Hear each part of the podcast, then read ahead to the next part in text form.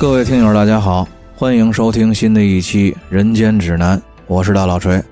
咱们今天呢，还是继续咱们这个乱锤水浒的内容。上次呢，咱说到宋江收服了董平，打破了东平府，又来到东昌府前线给卢俊义助战。可是不料这一阵打下来，被张青连伤了自己十几个头领，刘唐也被活捉去了。但所幸的是呢，自己也活捉了公望和丁德孙两个副将。于是呢，宋江就安排了人手车辆，送走了受伤的一众头领，还有公望、丁德孙，坐在中军里一时发愁，不知道应该如何应对。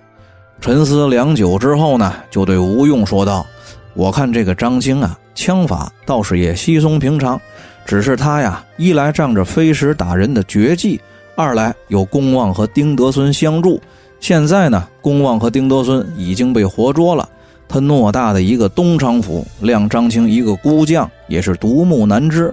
咱们呢，得安排个什么计策，也把他给拿下才好。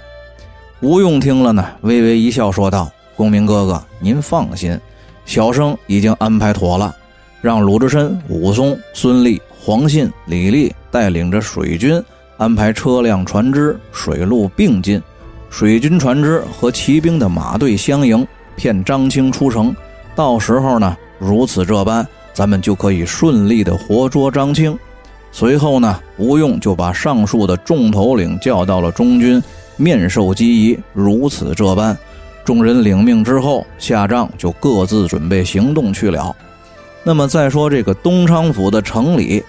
张清虽然说得胜归来，但是呢折了公望和丁德孙两个副将，心里头呢也觉得光靠自己的话肯定是难以支撑，于是就请来了本府的太守商量，得暗地里派人出去打探敌情，从根本上退去梁山的人马，才能解东昌府之围。这两个人正在商议对策的时候呢，就有兵丁来报说城西北来了百十辆车子。河里头还来了船队，大小船只呢，大概有五百多条，上头全是粮草，水陆并进。路上还有一队人马，有几个头领押送着。当天呢，时间已晚，东昌府的太守怀疑梁山人马有诈，于是呢，就命令手下再探。第二天，探马再次回报说，车上果然全是粮食，这个头车上还插着一面旗子，上头写着“水浒寨忠义粮”。而且沿途还漏下来了一些米粒儿和麦子儿，这个船上呢也全是粮食口袋，虽然说用布盖着，但是也露出来一些边角。张青闻言呢，这才深信不疑，打算趁夜出城劫了梁山的运粮车船队伍，于是就交代本府的太守坚守城池，自己披挂整齐，斜背着兜囊，跨马提枪，等到了夜静更深，带领着一千人马，悄悄地出了城。这个张青带人出城之后呢，就进入了伏击阵地。远远的，果然就望见一队车辆，上面满载的都是装粮食的布口袋。不过呢，当晚这个月色不明，张青啊，别的都没看清，只能看见头车的旁边有一个胖大和尚，肩扛一条混铁禅杖，僧袍下摆呢扎在腰里，跟着车辆是大步的走路。那一颗光头在月色下头。微微的泛着青色的光，于是呢，这个张青伸手就在兜囊里头摸出了一颗石子儿，心说：这黑咕隆咚的大晚上，我打别的也没准儿，只能打那个目标相对明确的反光秃脑袋了。张青呢，就打定了主意，把这块石子儿在手里掂了掂，又仔细的看了看，瞅了瞅，瞄了瞄，望了望，左手在前，右手在后。看准了前拳，撒了后手，大喝一声：“你招家伙！”就只听见“肉啪”，哎呦，咕咚，咣啷，那块石头啊，正中这鲁智深的脑袋，当时就给这个鲁大师给开了瓢，晕倒在地。话说这个鲁智深啊，此行是得到了吴用的授意，来东昌府城外假作押粮运草诱捕张青的。自己来的时候呢，也是夹着小心的。本来已经发现了这个张青带人出了城，但是呢，自己一来是有点托大，虽然知道张青的石子儿厉害，可是呢，又觉得这夜里头黑咕隆咚，张青也未必就能打得着。二来呀，是他忘了自己这个锃亮的秃脑袋，那玩意儿它反光，这才导致自己遭受这场无妄之灾。要说这施耐庵老先生啊，他老人家一阵两火的也挺幽默，专门安排了这么一场有喜感的情节。不提了，反正都是月亮惹的祸。闲言少叙，书归正传。话说这鲁智深因为脑袋在月色下反光，被张青呢打了一石头子儿，当时晕倒。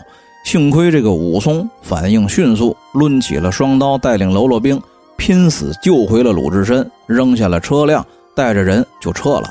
张青冲到近前，打开车上的布袋一看呢，果然都是粮食。虽然说没抓到俘虏，但是终归呢是缴获了梁山一百多车粮草。也算是打了个胜仗。随后呢，张青就命令手下的兵丁把这一百多车粮食送回了东昌府城内。太守一见，心中大喜，就叫人把车上的粮食都收纳入了库。张青一见呢，得了便宜，是立功的心切，又准备着要去劫夺河里那几百条粮船。于是呢，马上再次点起了人马，转到了东昌府的南门。站在城楼上远眺，望见这河里的粮船是不计其数，于是呢就叫守城兵丁打开了城门，放下了吊桥，提枪上马，带着人一路就冲杀到了城外河边的码头附近。这远处高地上观察的公孙胜一见张青带队杀到了河边，就披发仗剑，掐诀念咒的做起了法来。这忽然之间呀，就是阴云密布，黑雾遮天。伸手不见五指，是对面不见人影。这张青心慌，一时不知进退，想撤退，他也看不见路。此时呢，又听见周围是喊杀声四起，张青和手下所带的人马就都被这个林冲带领着铁骑马队给赶下了河。张青啊，纵使在这个旱地上能耐他再大，这会儿呢，身穿盔甲掉进了河里，也是束手无策。更何况这河里还埋伏着三阮兄弟张衡、张顺、李俊和童家兄弟，这超豪华的水军头领团队，落在这样的水军天团手里，张青呢也只有乖乖的喝水，喝够了，又被这哥几个拖上岸，扒了盔甲，下了武器和兜囊，绳捆索绑的就押回了营寨。吴用此时一见擒了张青。于是呢，就马上命令三军集中火力攻打东昌府城。这城里的太守呢是个文官，一见张青被擒，早已吓得惊慌失措。这会儿呢，又听见城外头四面炮响，喊杀声震天，吓得是无路可退。时间不长，梁山人马就打破了东昌府。宋江率部进城，先救了刘唐，又打开了府库粮仓，运走了城里的粮草和财物。随后呢，这三阮、李俊等水军头领就把张青送到了作为临时指挥部的东昌府衙门来见宋江。宋江一见张青来到，起身离座。可是没想到，宋江这老三篇的第一篇还没念完，堂上那几个被张青打伤但是受伤并不严重的头领，就都凝眉瞪眼的要来找张青报仇。鲁智深呢，脑袋上裹着绷带，抡着铁禅杖，也吵吵嚷嚷的要和张青做个了断。宋江见状呢，就拦住了鲁智深和众人，横挡在张青的身前，伸手就护住了张青，大声的说道：“双方阵前交战，都是各为其主。你们众人要是敢动张将军，就先从我宋老三的尸体上踏过去。”这众人呢，一见宋江如此的回护张青，一个个的也只得干瞪眼没辙。张青此时在宋江的身后，一见这个人如此的讲义气，也是深受感动，当时就跪在了地上，一面向宋江请降，另外一面呢，又向众人是叩头谢罪。宋江见状呢，也跪在了地上，是洒酒立誓，折剑为盟，发毒誓说道：“上有皇天，下有后土。”中有信氏弟子宋江、宋公明、宋某人，今天在此立誓，以后梁山兄弟只要找张清、张将军报仇，就让我宋江、宋公明死于刀剑之下。这众人一听呢，得三哥这回为了保张清，把自己都给豁出去了，也只得作罢，不再说什么。又见这个张清呢，也跪在地上向大家谢罪，也只得就卖了个面子给宋江，赶忙就一起上前扶起了宋江和张青。大家呢，这才是一笑泯恩仇。话说宋江平息了这场小冲突之后呢，正准备再次整顿人马，集结队伍回山。张青呢，又向宋江推荐了东昌府里一个有名的兽医，能相马也能治马，复姓黄甫，单名一个端。由于这个人相貌奇特，绿眼睛、黄头发、红胡子，所以呢，人送外号“紫然伯”。于是啊，宋江就让张青去请来了黄甫端。两人见面之后呢，言语投机，相谈甚欢。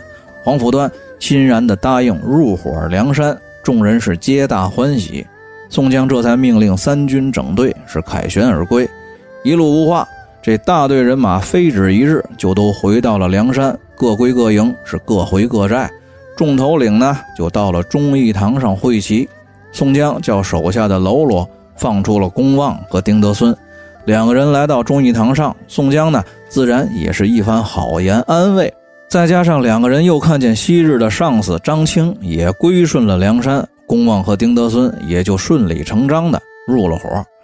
随后呢，宋江就让众人按次序都归了座，低头看了一眼花名册，发现此时山寨上已经有了一百零八名头领，又抬头看看这忠义堂上坐在自己眼前的一百零七个兄弟。齐聚一堂，心中啊不禁是感慨万千。于是呢，宋江就站起来，朗声说道：“兄弟们，我说两句咱们兄弟今天之所以能够聚在这里，一团和气，同心同德，共举大义；之所以能够战无不胜，劫富济贫，替天行道，这都是上天的眷顾，天王哥哥的英灵庇佑，还有兄弟们的拼命努力。我宋某人。”一介小吏何德何能？自从天王哥哥带领着众家兄弟闹江州劫法场救我上山之后，都是兄弟们的抬举，才能坐在这把虎皮交椅之上。我于心不安。自从天王哥哥归天之后呢，咱们历次下山，虽然说偶有兄弟失手被擒或者阵前负伤，但是呢，总归是有惊无险。咱们如今聚了一百零八位头领兄弟。济济一堂，咱们梁山队伍也是兵强马壮。我宋江是于心大慰。不过古往今来，行军打仗难免生灵涂炭，两军阵前刀剑之下呢，也自然免不了伤生害命。我现在呀，想做一场罗天大教的法事，一来为众家兄弟祈福，保佑大伙身心安乐；二来呢，为朝廷祈福，盼圣上早日降下招安的诏旨。赦免咱们兄弟的罪名，咱们呢也可以早日的为国家尽忠报效。三来也是为了抚慰天王哥哥的英灵，天王哥哥在天有灵的话，见咱们山寨如今蒸蒸日上，也会欣慰的。再有呢，也可以超度死在咱们历次下山行兵打仗、冲州撞府过程当中枉死的孤魂野鬼。不知众家兄弟意下如何呢？这宋江一席话说完，忠义堂上的众位头领自然是一片响应。吴用呢也起身赞同，随即就让公孙胜主持这场法事，然后呢又安排人手下山去各处名山，邀请有修行的高道采购法事所需的纸马香烛、法事用品、素酒素菜等等一应的事物。这吴用呢看了黄历，经过核心领导班子研究表决。定于四月十五日举行法事，为期一共是七天。届时呢，山寨会在周边的村镇路口等处广施银钱和粮食。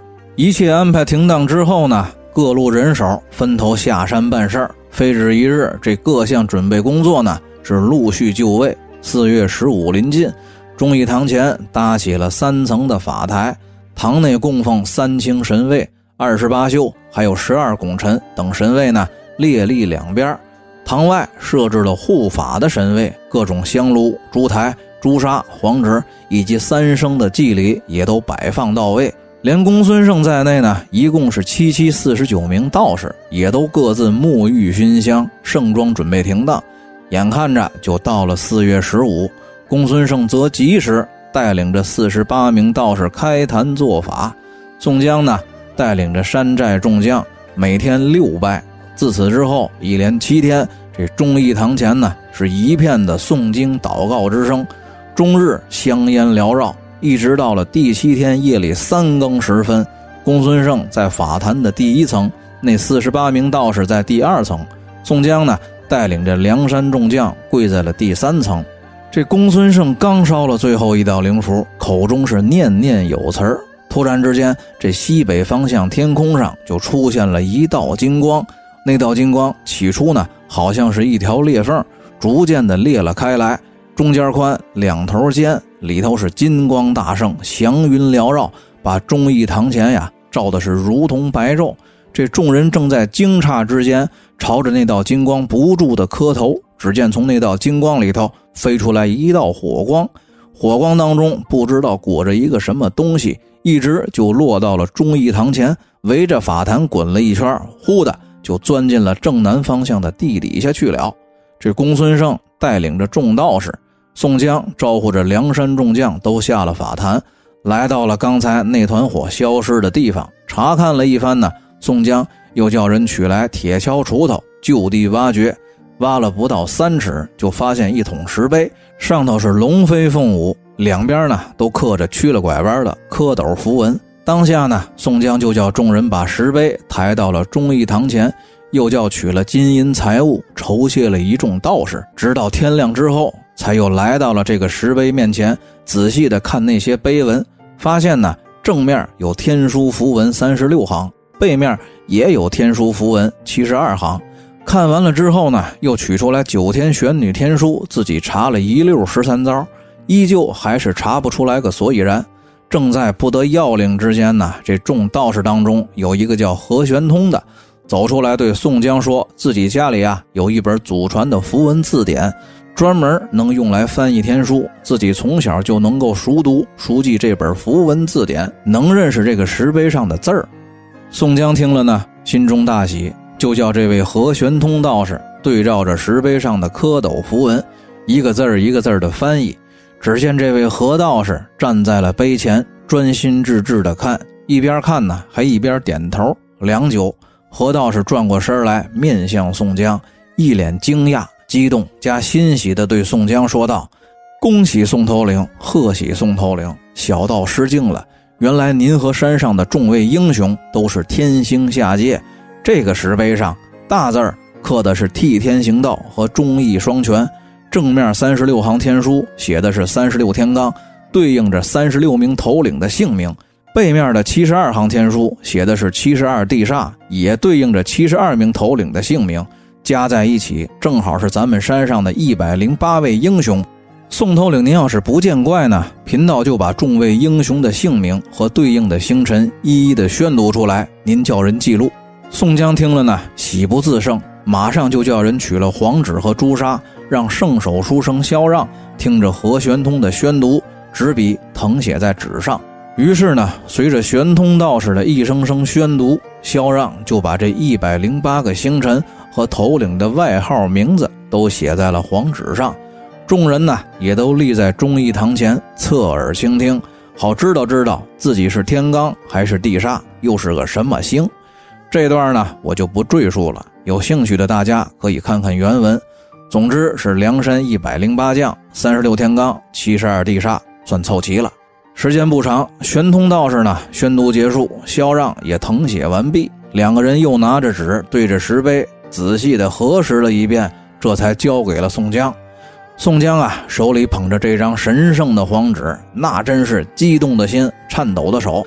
当时就满怀激情的对梁山众将大声的说道：“兄弟们、姐妹们、同志们，看看，咱们今天能够聚在一起，共聚大义、替天行道，这都是上天安排好的。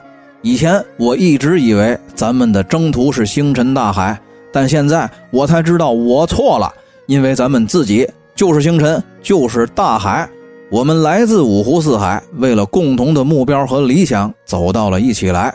从今以后，我们要不忘初心，牢记使命，团结在一起，准备着，时刻准备着为替天行道、忠义双全奋斗终生。随着宋江这一番慷慨激昂的演讲完毕呢，这梁山的众将也都是欢欣鼓舞、斗志昂扬，一个个的都跟打了鸡血似的，眼珠子瞪着，腮帮子鼓着，脖子上的青筋暴露。宋江一见众人的表情呢，心里头知道自己演讲的目的达到了，又挥着拳头，领着大伙喊了几句口号之后，这才宣布散了会。随后呢，叫手下的喽啰取了五十两黄金，单独酬谢了何玄通道士，又给其他道士结算了做法事的酬金，叫喽啰兵帮着收拾了法器，拆了法坛，把一众道士恭送下了山。这帮道士散去之后呢，宋江又和吴用、公孙胜等梁山核心领导班子人员商定了山寨的发展前景和计划，给忠义堂、段金亭都换上了更有气势的新匾额。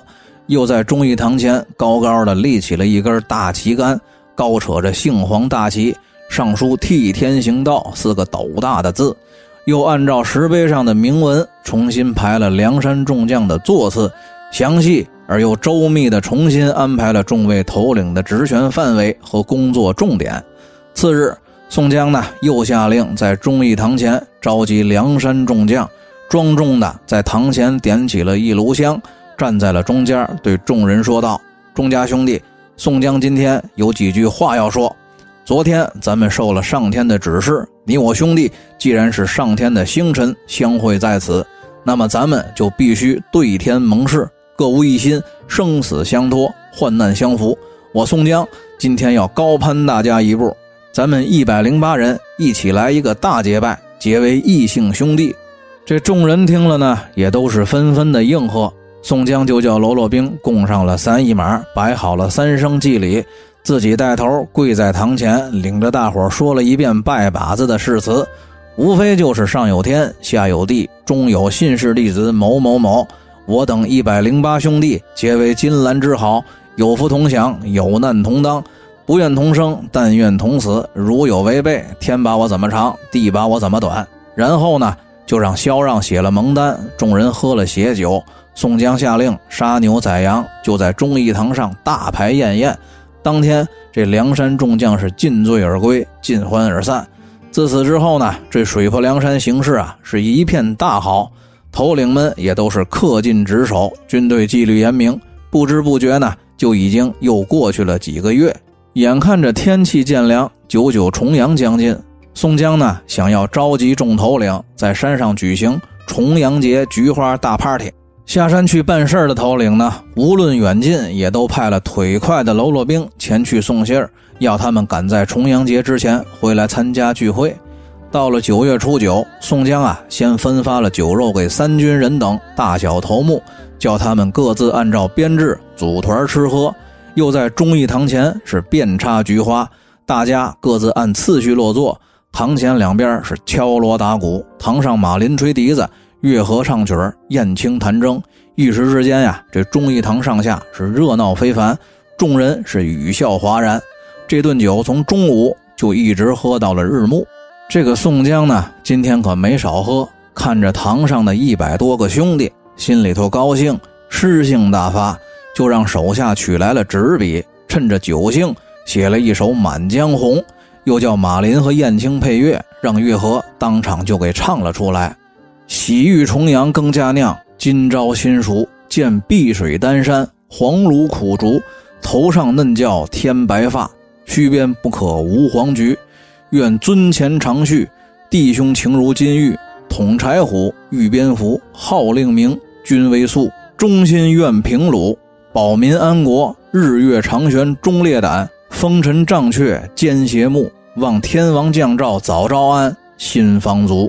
没想到啊，这乐极生悲，前头的几句都还好，这最后一句“望天王降诏早招安”可惹了祸。武松当时就拍桌子站了起来，骂了几句衔接，拂袖而去。李逵呢也跳起来掀了桌子，这忠义堂上当时是一片狼藉。宋江大怒，就关了李逵的禁闭，好好的一个重阳菊花大 party，弄得是不欢而散。转过天来呢，大伙酒醒，宋江私下里找武松和鲁智深进行了谈话，安慰了几句。众人呢又领着李逵来给宋江赔罪。宋江训斥了李逵几句，这场事儿呢也就算过去了。无话则短，有话则长。话说这个日子就又到了数九隆冬。这一天呢，有喽啰来报说，山下的路上截住了一伙莱州府衙门派去东京汴梁送灯的，在关外等候。宋江呢，就让喽啰兵把这伙人给叫上了山来，问清了状况。这才知道，今年东京城里头要大办元宵灯会，朝廷命令各州府都要进贡花灯。这莱州府得了命令之后呢？就请来了能工巧匠，打造了几套花灯，要赶在元宵节之前送到东京交差。于是呢，宋江就赏了来人酒饭，叫取出灯来观赏一下。果然呢，是玲珑剔透，工艺精美，就留了一盏九华灯挂在了晁盖的灵堂里，又给了来人二十两银子，派人送下山去放行不提。第二天呢，宋江召集了领导班子会议，对吴用说道。哥哥我呢，生在山东，长在山东。全国各地虽然说没少走动，只是就没去过东京汴梁。